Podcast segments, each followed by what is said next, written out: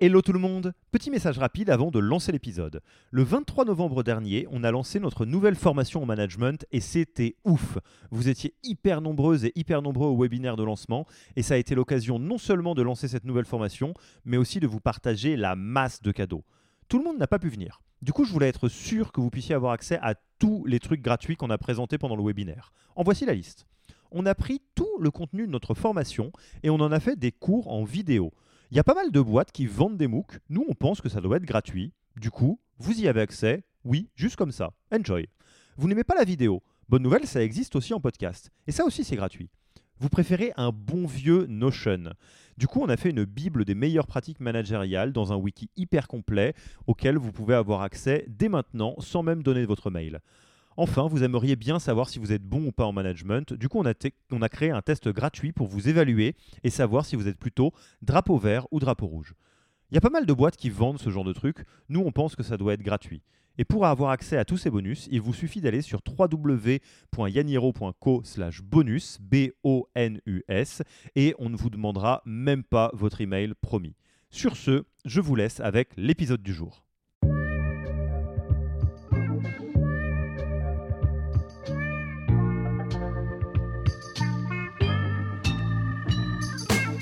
Bonjour et bienvenue dans le podcast du Human Factor. Je m'appelle Alexis Eve et tous les mercredis, je vais à la rencontre des startups les plus véloces pour rentrer en détail dans les bonnes pratiques RH qui leur permettent de faire du facteur humain un levier de croissance plutôt qu'un risque. Il faut établir qu'il s'agit de faire grossir. Euh, la fonction RH va effectivement faire le recrutement, mais reprendre aussi petit à petit tous ces sujets-là. Le Human Factor, ce n'est pas qu'un buzzword. C'est aussi le nom de notre premier livre les clés de l'alignement entre associés, d'une organisation adaptée ou encore de la bonne relation à son travail. The Human Factor, c'est 100 pages de retour terrain des plus belles startups et de bonnes pratiques actionnables. Si vous voulez en savoir plus, allez tout simplement sur www.yaniro.co book, On met le lien dans la description de l'épisode. Pour l'heure, je vous laisse avec l'invité d'aujourd'hui et vous souhaite une bonne écoute. Bonjour Marjorie, comment vas-tu? Très bien Alexis et toi? Eh bien, écoute, ça, va très bien. Je te remercie beaucoup d'avoir accepté notre invitation sur le podcast du Human Factor euh, de Yaniro. Euh, là, on aurait bien aimé enregistrer chez vous, mais euh, bon, bah, par la force des choses, on se retrouve à enregistrer à distance. Donc, si je dis pas de bêtises, toi, tu es au bureau et moi, je suis autre part. C'est exact. En tout cas, moi, je suis au bureau et tu n'es pas à côté de moi. C'est vrai. Bon, du coup, au moins, il euh, n'y a pas de risque, on fait euh, les choses bien. Donc, euh, Marjorie, si je pas de bêtises, là, tu es actuellement Head of Human Resources chez Simplifield. Et pour en dire un peu plus sur l'entreprise, je pense que je vais te laisser la parole parce que ce sera beaucoup plus simple. Oui, alors Simplifield, c'est une start-up française. Aujourd'hui, on a une cinquantaine de collaborateurs répartis sur trois bureaux, Paris, Lille et New York. Et notre mission, c'est de permettre aux personnes de travailler ensemble de manière transparente en temps réel. Pour réaliser cette mission, on rassemble les bonnes personnes, les informations et les outils dans une, dans une plateforme mobile tout en un. Mhm. Donc notre solution, elle est facile à utiliser et elle permet d'améliorer la, la, collaboration en temps réel entre les équipes sur le terrain, donc en magasin, et la, et euh, la direction au siège. Donc vous permet aux marques et aux retailers de suivre leurs indicateurs de performance en temps réel pour faciliter leur prise de décision et créer une expérience collaborateur et client de qualité. Et si je dis pas de bêtises, donc pour donner un peu euh, de, la perspective à, ceux qui nous écoutent, vous avez euh, levé donc 4 euh, millions de dollars en 2017, puis 11 millions en 2019, si c'est bien ça? C'est exact. Et euh, donc ça existe depuis 2013. Et alors pareil, je fais une petite euh, intro parce que ça va avoir un, rapport un peu avec ce qu'on se dit. Euh, si je ne dis pas de bêtises, toi tu as été donc un peu pionnière dans le côté RH chez Simplifield. Oui, tout à fait. Moi, quand j'ai rejoint l'aventure Simplifield, c'était mon client. je travaillais avec eux sur les process de recrutement et les recrutements et ils m'ont proposé de les rejoindre à temps plein sur un poste avec un éventail beaucoup plus large euh, qui n'étaient euh, pas du tout occupés avant mon arrivée. Euh, ils avaient des office managers en freelance qui se succédaient tous les 6-8 mois et je suis arrivée pour, pour occuper ce poste. Et, à l'heure actuelle, du coup, tu es la, la, principale ou l'unique représentative des, des, Human Resources chez Simplifield ou tu, as, tu travailles avec d'autres personnes? Où est-ce qu'on en est à l'étape de la structuration de la partie RH? je suis pas l'unique, donc je me présenterai pas comme la principale. Euh, maintenant, on est euh, trois sur le département, une personne qui travaille sur la partie Office and HR Management euh, à temps plein à Paris, et une personne qui est là deux jours par semaine et, qui s'occupe des recrutements techniques. Hmm. Ok. Alors, l'idée de cet épisode, ça va vraiment être de, nous pencher sur euh, un peu le positionnement euh, qu'ont les, RH au, sein de, l'entreprise et donc, in extenso, euh, les différentes pratiques, stratégies et chantiers que vous avez mis en place et qui jouent un rôle dans la performance et le développement de l'entreprise au complet. Ça te va? On est parti? On est parti. Eh ben, écoute, première question, euh, et je dois dire que euh, c'est l'échange qu'on a pu avoir un peu en préparation de cet entretien euh, qui est à l'origine de cette question qui est fondamentale et que je pense reviendra dans les futurs épisodes du podcast. c'est quoi comment tu définirais le positionnement des RH chez Simplifield Dit autrement, et je vais le dire moi-même de manière très grossière, au final, ça sert à quoi d'avoir des gens qui s'occupent des RH au sein de la boîte? Alors, je dirais que dans l'imaginaire euh, collectif, on retrouve souvent le, côté, euh, les RH ont un peu euh, les fesses entre deux chaises, entre la direction et les collaborateurs. C'est parfois justifié et c'est pas tout à fait faux finalement, puisque mmh. les RH, en tout cas chez Simplifield, c'est la courroie de transmission entre la direction, le management et les collaborateurs. Notre euh, rôle, c'est vraiment d'être euh, à la fois sur la partie stratégique, euh, business partner, sur comment les bonnes pratiques et tous les chantiers qu'on met en œuvre vont accompagner la stratégie de l'entreprise et permettre d'atteindre nos résultats. et d'une autre part, c'est aussi tout ce qui est plus opérationnel, hein, puisque une fois qu'on participe à la stratégie, il faut le mettre en œuvre, et c'est aussi, aussi dans le département RH. Mmh. Et, du coup, euh, parce que moi j'aimerais vraiment beaucoup qu'on puisse creuser cette partie-là. Euh, est-ce que tu peux nous raconter un peu, euh, parce que toi tu as eu l'occasion de travailler donc pour Simplifield en, externe et vraiment en, experte, puis de rejoindre le, projet vraiment in situ. comment tu pourrais décrire avec ce, cheminement-là l'évolution d'une de, d'une représentation de quel rôle peut jouer les RH au sein de la boîte? Parce que je te dis ça, c'est très intéressant comme question parce que euh, on observe qu'en startup, il y, a, des zones qui sont assez claires. On se dit bon bah voilà, dans les RH, il faut recruter, c'est important. Euh, il y a certaines zones qui sont contextuelles. Hein, tout ce qui est activité partielle, ça a eu une importance très forte ces derniers temps évidemment. Euh, mais il y a toujours un moment dans la vie des startups et c'est normal. Hein, il n'y a aucun jugement là-dedans où commence à se poser la question de tiens et est-ce qu'on recruterait pas quelqu'un spécifiquement là-dessus? Mais la rationnelle derrière cette question est pas toujours la même. Et j'ai l'impression que dans le cas de, Simplifield, la, notion de RH est, fondamentalement stratégique et, quelque part le lien entre la, performance de la boîte et, tout ce qui est stratégique dans la boîte et les RH est assez clair. Alors oui, c'est plutôt clair maintenant. Ça n'a pas toujours été évident au début parce que quand on a eu l'habitude euh, en tant que direction de euh, mener tous ces chantiers-là euh, tout seul avec le temps qu'on a pour le faire et que quelqu'un arrive et dit bah, maintenant c'est moi qui vais récupérer tous ces sujets, qui arrive à leur demande bien sûr, euh, c'est pas toujours évident. Maintenant c'est vrai qu'on a vraiment ce positionnement qui se traduit déjà par être inclus très en amont de tous les projets. Euh, ça consiste par exemple à faire partie des comités de, direction, les comités exécutifs où tous les sujets stratégiques de l'entreprise sont évoqués.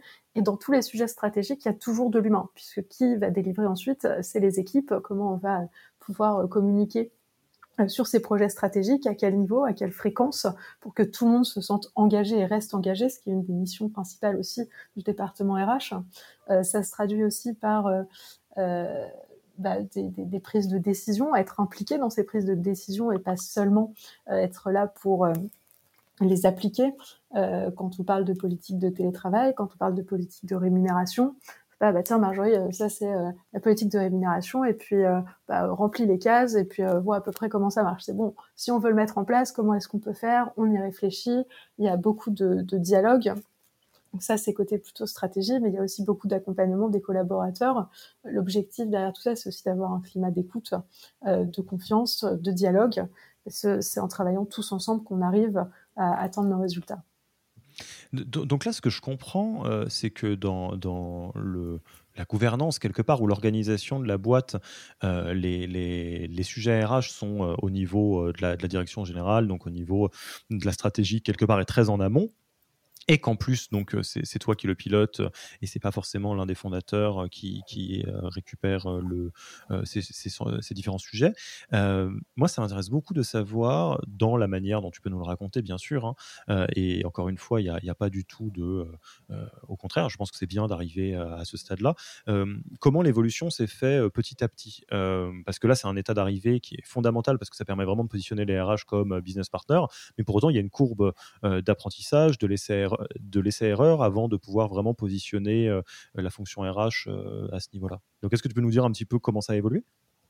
Alors, je pense que ce qui a permis euh, d'arriver là où on en est aujourd'hui, c'est le temps et la confiance et les succès et beaucoup de dialogue. avec le, le, CEO, on travaille vraiment main dans la main. il a beaucoup d'idées, j'en ai aussi, on les partage, on met en place les plans, on définit des OKR pour les départements, on en fait le suivi. Euh, et puis on travaille régulièrement, donc on a des points de suivi qui sont cadrés. Et puis dès qu'il y en a un qui a un sujet, il appelle l'autre et réciproquement. Et, finalement, en discutant, en échangeant sur des sujets soit très précis, soit beaucoup plus vagues, on s'est rendu compte que bah, on fonctionnait bien ensemble, qu'on était souvent très alignés sur l'objectif. Parfois, on avait des visions différentes de la manière de les atteindre et qu'on trouvait toujours euh, une manière euh, d'être alignés finalement sur le chemin pour arriver au but.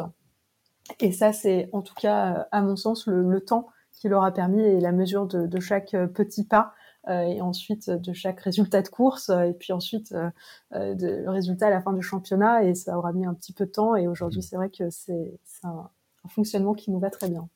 les sujets que tu portes à l'heure actuelle, ils, sont, ils étaient portés par le CEO, si je comprends bien? Oui, ils étaient portés par le CEO. Ils ont été partiellement repris par le, le CEO, qui est également cofondateur lors du départ du CEO à New York pour euh, étendre notre euh, notre présence à l'international. Et puis maintenant, on travaille, euh, je travaille plutôt avec le CEO, mais aussi avec avec le, le CEO, bien sûr, sur la même base de, de confiance et d'échange, mais avec des sujets souvent plus opérationnels. D'accord, donc je, vais insister vraiment beaucoup euh, là-dessus parce que je, pense que c'est vraiment fondamental. Donc si je comprends bien et tu me dis euh, si ça traduit bien euh, ce qui s'est passé, on avait, avant que, tu rejoignes le bateau même en expertise, donc des sujets qui étaient portés par donc le, CEO. finalement, tu as pu l'accompagner et accompagner évidemment tout le reste de l'entreprise, d'abord en, dans, un rôle vraiment d'expertise, puis chemin faisant, quand tu as rejoint la barque, finalement, l'interlocuteur premier, c'était déjà le, CEO, ce qui fait que naturellement, ça l'a permis, un, de se décharger de ces sujets-là pour venir prendre d'autres responsabilités, et d'autre part, d'être, de positionner les sujets RH, non pas dans dans une approche exécutive au sens euh, exécution, type euh, voilà, le RH c'est là pour recruter et puis c'est tout, euh, mais vraiment d'être au cœur des décisions, parce que finalement c'était déjà un enjeu de founder au démarrage. Je comprends bien? Oui, c'est plutôt ça. Je, rebondis sur effectivement la vision qu'on a souvent du département RH qui est là pour recruter, parce que bah, ça fait partie de ces casquettes. Et puis c'est vrai que bah, quand on construit une boîte, tout ce qui est euh, stratégie RH, euh, vision, valeur, bah, c'est très porté par les fondateurs ou le CEO et c'est normal. Mais passer un, certain temps, une fois que tout ça est plutôt établi et qu'il s'agit de faire grossir, la fonction RH va effectivement faire le recrutement, mais reprendre aussi petit à petit tous ces sujets-là. Hmm. Et alors, maintenant qu'on a posé cette base, on, voit que chez vous, euh, il y a un fonctionnement, euh, un positionnement des RH qui est euh, d'une priorité stratégique. finalement, c'est quoi la performance RH au sein de Simplified Qu'est-ce qu'on attend de la fonction RH et comment on mesure que vous, tes collègues et toi, faites bien votre job? Parce que c'est un peu le, revers, entre guillemets, de, la belle médaille d'or, c'est qu'à partir du moment où on est une fonction stratégique, bon, bah, on a beaucoup de, marge de manœuvre, mais on a aussi, euh, du coup, euh, une, une importance capitale. Alors, on n'a pas d'indicateur RH euh, à proprement parler, mis à part délivrer le plan de recrutement. Mhm. qui est co-construit en amont. Ensuite, pour, pour, mesurer les, réussites, la performance, on va se baser plutôt sur les indicateurs de l'entreprise. donc le nombre de recrutements, ça fait aussi partie des indicateurs de l'entreprise, le turnover, le business, les résultats des, ventes, euh, les renouvellements de contrats. Donc finalement, euh, les indicateurs RH, ils sont aussi beaucoup euh, les indicateurs du terrain. Hmm. ok, et au final, vers pour arriver à, ce, beau, euh, ce bel état d'arrivée qui est euh, qui est fantastique quand même. Parce qu'on peut se dire voilà la, fonction des RH euh, elle est primordiale et on le sait. Et on sait aussi le mesurer et on sait savoir où doivent regarder les RH finalement qu'est-ce qui a été le plus compliqué pour en arriver là parce que je pense aux RH qui nous écoutent qui savent que c'est le Graal mais qui bataillent entre guillemets ou, ou, traversent des embûches pour arriver à, à mettre en place une organisation aussi saine que celle que vous vous avez. Qu'est-ce, que, qu'est-ce qui a été compliqué à mettre en place et comment est-ce qu'on pourrait, euh, euh, bah, je sais pas, euh, contourner les embûches, les embûches, pardon? Alors, je pense que ce qui est compliqué, c'est aussi l'imaginaire collectif. Ça reboucle avec un petit peu ce que je disais au début sur un petit peu entre deux sièges. je dirais que le travers dans lequel il ne faut pas tomber, c'est que les collaborateurs J'interromps l'épisode une petite seconde pour vous rappeler que si vous voulez avoir accès à tous les bonus gratuits qui accompagnent notre nouvelle formation management, il vous suffit d'aller sur www.yaniro.co slash bonus. B-O-N-U-S. Sur ce lien, vous trouverez gratuitement toute notre formation en version vidéo MOOC, en version podcast et la boîte à outils du management Notion qui était jusqu'alors réservée aux managers conformés dans la version payante de notre formation. Oui, on n'aime pas trop vendre des secrets. On préfère vous les offrir et parier que vous bosserez avec nous si vous avez envie de les implémenter plus vite. Sur ce, retour à l'épisode. Je pense que la fonction RH est du côté de la direction et que la direction pense que la fonction RH est du côté des salariés. Hmm. Euh, la clé, elle est de se dire, à mon sens en tout cas, et c'est ma vision du métier, la fonction RH, elle est dans le sens de l'entreprise. Et sur certains projets, ça va peser pour ce qui pourrait être interprété comme du côté du salarié, alors qu'en fait, ce qui est euh, plus, à plus long terme, euh, la vision, c'est l'entreprise, euh, hmm. même si ça bénéficie d'abord aux salariés, en fait, ça bénéficie à l'entreprise, et parfois, ça pèsera plutôt euh, dans le sens de ce que souhaite euh, la direction. Mais pareil, parce que à long terme, ce que ça sert réellement, c'est l'entreprise. Et je pense que à chaque fois qu'on est consulté sur un sujet ou alors qu'on est force de proposition sur un autre, savoir montrer sur euh, sa recommandation en quoi ça accompagne l'entreprise et non avoir un positionnement clivant. Euh, c'est essentiel parce que c'est comme ça qu'on a la confiance euh, de toutes les parties prenantes dans l'entreprise c'est fondamental ce que tu dis parce que euh, déjà c'est valable pour chaque fonction, c'est-à-dire euh, quand on se pose des questions, euh, j'en sais rien moi sur du produit ou de la technique pure, on peut toujours se poser la question de est-ce que ça va dans le sens de la mission de l'entreprise, la stratégie, les plans court terme, moyen terme, etc. Et, peut-être qu'on se pose moins la question sur les, sujets RH alors qu'on devrait le faire exactement de la même manière, se dire là je, vais dire quelque chose que tu ne dis pas, hein, mais pour, pour le traduire un peu dans une autre langue, on peut considérer que effectivement, à partir du moment où on considère que pour qu'une entreprise se développe vraiment très bien et, réponde aux différents objectifs euh, qui lui est fixé, il y a besoin d'avoir des beaux talents qui vivent bien en interne, qui sont engagés, motivés, euh, euh, contents et bien organisés. là, tu tiens tes trois OKR et que dans certains cas de figure, un arbitrage sera fait en disant bon bah là, ça ressemble à quelque chose qui est un peu du rail pour les collaborateurs, mais pour autant, si on veut que l'entreprise se, se développe bien, c'est par là qu'il faut en passer. Et à l'inverse, peut-être qu'à certains moments, euh, la direction générale va considérer bon, bah ça, euh, c'est super pénible, on ne devrait pas avoir à le faire. Oui, mais pour autant, sur le long terme, euh, tout le monde a gagné au bon développement de l'entreprise, toutes les personnes qui sont dans le bateau, en fait, quelque part. Exactement. Et ça implique aussi, côté direction, d'avoir une vision très claire sur le moyen et long terme, parce qu'on ne peut pas prendre des décisions qui répondent à des objectifs qui sont sans cesse mouvants. Donc sur la vision long terme, il faut qu'elle soit claire, qu'elle soit connue de tous, parce que ça permet de comprendre chacune des décisions qui sont prises ensuite sous euh, le prisme de ça répond à cette vision, à cet objectif long terme. Hmm. Et ça, ça, s'est passé facilement ou tu as dû un peu batailler euh, En fait, je vais même aller plus loin et, dire la, question telle que je me la pose. Je trouve que c'est une super alliance que vous avez euh, donc entre la fonction RH et euh, les, fondateurs. Et, je me demande si quelque part ça s'est fait de manière très naturelle au fur et à mesure du temps et c'est très bien, ou si toi tu as un petit peu été pushy auprès de la direction en disant non, non, non attendez, mais faut vraiment comprendre la que faut vraiment qu'on se mette en ordre de bataille pour avoir une fonction RH qui sert l'entreprise Ou à l'inverse, est-ce qu'ils t'ont un peu euh, poussé dans tes retranchements en disant euh, Moi, ce qui m'intéresse, c'est que tu mettes en place un, plan RH qui serve à l'entreprise C'est peut-être une erreur, mais est-ce que ça s'est passé un peu dans un sens ou dans l'autre? Non, je dirais que ça a été un mélange des deux. Euh, ça a commencé par, euh, dans les premières semaines, je leur ai présenté ma vision de la fonction et euh, de comment il, était, à mon sens, important qu'on travaille ensemble. tout le monde était d'accord. Donc là, c'était plutôt super, ça commence, c'est génial, voilà comment on va fonctionner. Personne n'est contre la vertu. Voilà. Et puis dans les faits, bah, à certains moments, je me suis dit, bah là, en fait, ce serait beaucoup plus facile pour moi, mais pas moi en tant qu'individu, mais pour ma fonction, euh, d'accompagner correctement l'entreprise si j'avais eu ces informations que vous me délivrez aujourd'hui en amont. Et forcément, quand on n'a pas l'habitude de les communiquer, c'est pas un réflexe, donc ça part toujours d'un bon sentiment, on les donne. Mais ah, j'aurais bien aimé les avoir au moment où vous les avez eus en fait. Et à force de le dire et de c'est du bon sens, donc évidemment tout le monde était d'accord à chaque fois. Bah oui, bien sûr. Ben, les réflexes, les automatismes, ils se mettent en place petit à petit. Ce qui est important, c'est déjà d'être d'accord au début. Sinon, je pense que ça peut créer de la souffrance si on a deux visions très antagonistes du métier et qu'on est sans cesse en train de batailler. Il faut au moins sur le principe se dire, quand on se dit oui, on a la même vision du métier. Ouais, et, là, je pense que pour peut-être euh, donner en, peu de mots euh, la bonne pratique qu'on pourrait partager à, tous nos amis euh, des RH, c'est c'est une bonne pratique qui est valable souvent en startup, c'est il faut toujours dézoomer en posant la question de est-ce que ça sert la mission, la vision et les objectifs et la stratégie. Et euh, c'est valable pour les RH. Et si vous arrivez à être en accord là-dessus euh, avec euh, bah, le CEO, les fondateurs, bon, bah, ça, ça, devrait bien se passer. Et après, le reste, c'est de l'épicerie fine, du calibrage dans l'opérationnel pour répondre à un, accord qui a été trouvé avant. Exactement.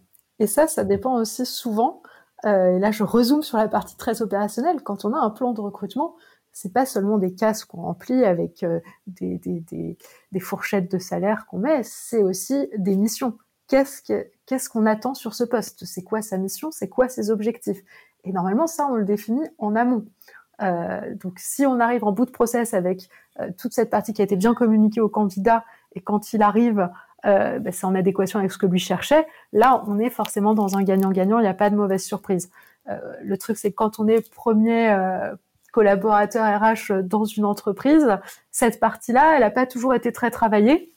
Parce qu'il y a hmm. eu quelques recrutements, ça s'est fait au fil de l'eau, plusieurs personnes sont intervenues, parfois des cabinets et autres. Donc il n'y a pas toujours euh, cette précision-là. Et puis il y a aussi une méconnaissance du métier. Donc parfois, on a du mal à soi-même comprendre son besoin en termes RH, puisque ça recouvre un panel très large avec euh, justement euh, des fonctions avec beaucoup de prise de hauteur et d'autres avec beaucoup moins, puisqu'il y a aussi des parties très, très opérationnelles. Et c'est important d'être au clair aussi quand on recrute euh, une personne sur ces fonctions-là, de mmh. quel est mon besoin, qu'est-ce que je recherche, quelle qualité j'ai besoin et quelles vont être les missions et les objectifs de cette personne-là. Et finalement, je dirais que s'il n'y a pas cette adéquation-là, c'est compliqué d'être dans le succès, mais quel que soit le poste finalement.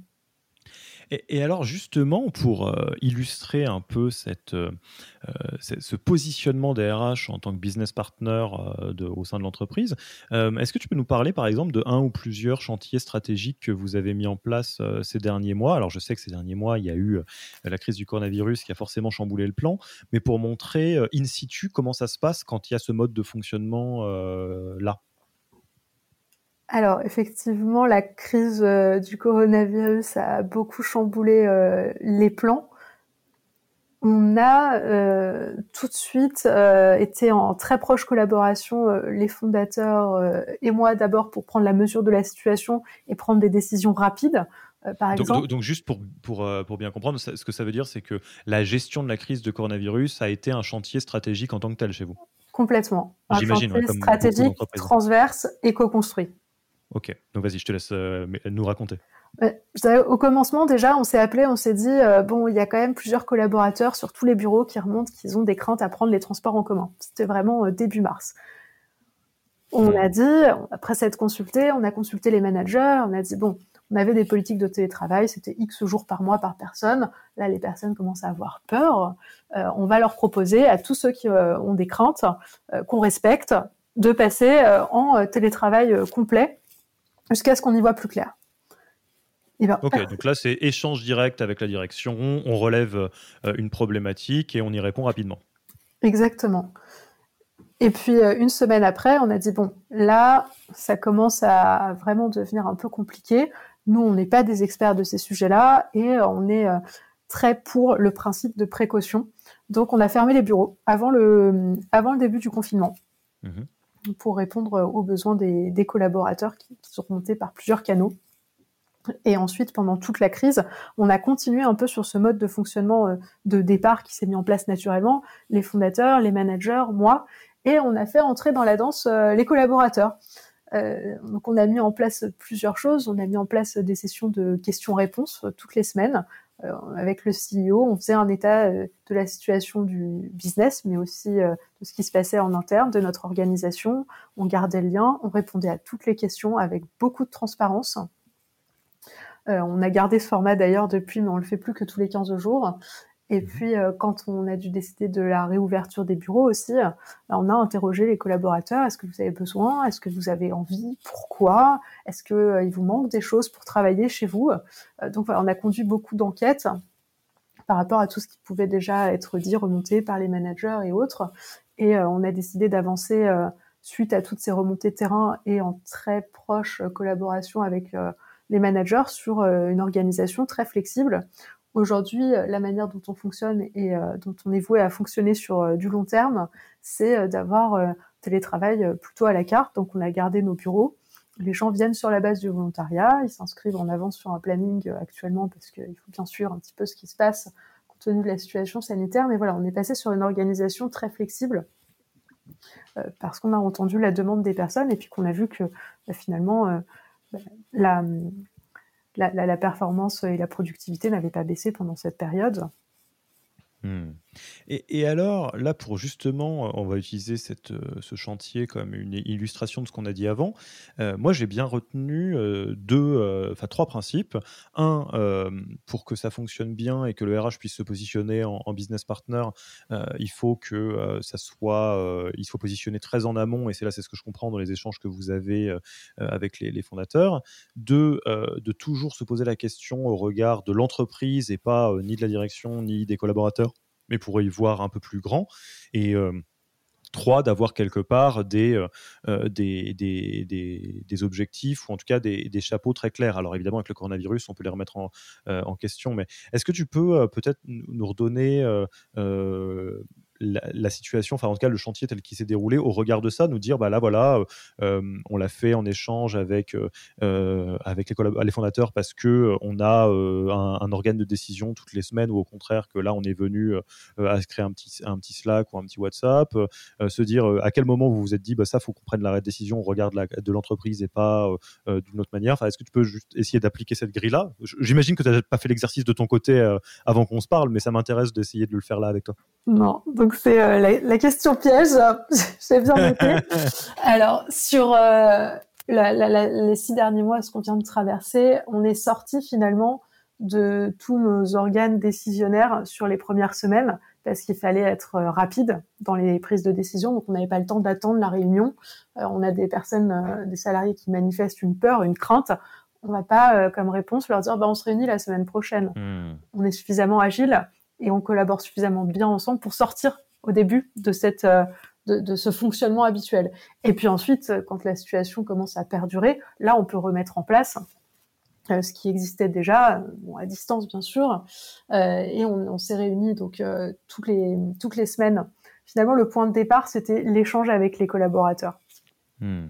Donc cette session de, que nous on a appelé le Ask Me Anything, ça hmm. nous permettait nous de, de, prendre le pouls, de comprendre les, interrogations des personnes, leurs besoins, Ensuite, on se réunissait en se disant, bah voilà tout ce qui est remonté, qu'est-ce que t'en penses? Et toi, qu'est-ce que t'en penses? Qu'est-ce qu'on pourrait faire? Ok, on réfléchit, on met un premier plan d'action en œuvre, on le déploie, on mesure les résultats. Et puis on a avancé comme ça petit à petit avec ce, fonctionnement-là. Euh, le point de départ étant, euh, dans ces circonstances-là, les collaborateurs, et sur en quoi la pérennité de l'entreprise ou l'atteinte des objectifs euh, préside à nos décisions. C'est que sur, par exemple, le télétravail, on s'est pas dit, bon, les personnes ont envie et besoin de plus de flexibilité, on y va, ou alors, bon, bah non, on n'y va pas parce que on aime bien avoir les gens au bureau, ça nous rassure. C'est dit, bon, l'objectif de l'entreprise, c'est d'atteindre ces résultats qui sont notamment commerciaux, de rétention client. Comment est-ce que ça s'est passé pendant que les gens étaient en télétravail, puisque ça a perduré un certain temps bah, ça s'est bien passé. Est-ce que les contrats, hmm. est-ce que des contrats ont été signés? Oui. Est-ce que les cycles de vente ont suivi leur cours? Oui. Euh, est-ce qu'on a eu du churn? Très peu. Est-ce qu'on a eu euh, des difficultés à joindre les personnes? Non. Donc si elles sont aussi euh, performantes chez elles et au bureau, finalement, on remplit le rôle, euh, on remplit l'objectif de l'entreprise. Donc amenons cette flexibilité-là qui sera un levier finalement d'engagement et de rétention. et finalement, la boucle est bouclée. Ouais, et là, en fait, tu, te rends compte qu'au moment, de, là, on retombe sur ce que tu disais, hein, avec une boucle test et évaluation euh, lors des premiers tests, où la grille de lecture, c'est à la fois euh, la grille de la performance de l'entreprise, la grille de l'engagement des collaborateurs, euh, j'imagine évidemment la grille de la sécurité des collaborateurs, hein, parce que ça, ça devient un objectif global et une responsabilité pour toutes nos entreprises, et on est capable de se dire, bon, bah voilà, check, check, check, donc on peut continuer sur ce modèle-là. quoi. Exactement. Bon, bah écoute, euh, mais je pense qu'on a fait un bon petit tour. Je te propose qu'on passe tranquillement euh, à la fin de l'interview. Très bien. Euh, où est-ce qu'on te retrouve si on a envie d'entamer la discussion avec toi pour en savoir plus ou pour approfondir un sujet avec toi? Alors moi j'aime bien qu'on me contacte plutôt par mail parce que j'y réponds plus souvent que sur LinkedIn. Bah, on mettra donc ton, mail dans la description de l'épisode. Euh, y a, euh, tu sais, on aime bien avoir une logique de euh, partage de bonnes pratiques et de, bonnes ressources. quel serait le livre, podcast ou blog que tu recommanderais aux auditeurs et auditrices? Alors, moi, je suis euh, assez libre, euh, mais je deviens podcast euh, grâce à toi, puisque j'ai écouté les, précédentes, les précédentes interventions. moi, j'ai deux livres. j'ai un livre qui, s'appelle La 25e heure, qui est très axé sur comment on s'organise pour être plus efficace et donc avoir un meilleur équilibre vie pro, vie perso. En tout cas, moi, c'est comme ça que je l'ai interprété. Et j'ai un deuxième livre qui s'appelle De la performance à l'excellence. Et là, on est plutôt sur une approche euh, assez, euh, assez prise de recul sur euh, la différence entre les entreprises qui sont performantes et puis celles qui sont excellentes. C'est, sans vouloir spoiler, très lié à l'équipe et, à la vie. Voilà. Et là, on, retombe sur le rôle des RH en business partner pour l'excellence. Exactement c'est bien fait.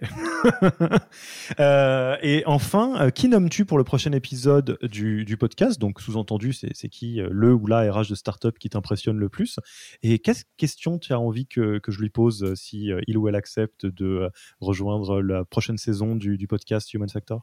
Alors moi j'aimerais bien voir Sébastien Lefranc qui est VP People Experience chez Swile parce qu'ils ont un tellement bon positionnement sur LinkedIn que j'aimerais les secrets de la recette et, euh, et puis il travaille aussi sur euh, ben, un sujet qui euh, tient beaucoup à cœur aux, collaborateurs, les, tickets restaurants dématérialisés, et qui se positionne encore sur plus le côté collaborateur, parce que les, les cordonniers sont les plus mal chaussés. Visiblement pas. voilà. Sébastien, euh, prépare-toi à nous livrer tous les secrets de la recette de l'expérience collaborateur euh, dans la saison 2 du, podcast Yaniro. C'est à, moi de trouver la bonne manière de, te contacter, Sébastien, avant de te retrouver devant le micro. Euh, écoute, je te remercie beaucoup, beaucoup pour ton temps. et puis, il me reste qu'à te dire à très vite et puis à bientôt. Merci beaucoup. À très vite. Merci d'avoir écouté cet épisode. S'il vous a plu et que vous ne voulez rater aucun nouvel épisode, abonnez-vous à la newsletter en allant sur le site www.yaniro.co. Et à mercredi prochain pour le prochain épisode. Merci d'avoir écouté cet épisode. Petit rappel, si ce n'est pas encore fait, pour accéder à notre formation au management dans sa version gratuite, il vous suffit d'aller sur www.yaniro.co slash bonus. Vous y trouverez gratuitement toute notre formation en version vidéo MOOC, podcast et la boîte à outils des meilleures pratiques du management dans un Notion récapitulatif. Et on ne vous demandera même pas votre email, c'est promis. Profitez bien de cette formation gratuite et à mercredi pour un prochain épisode.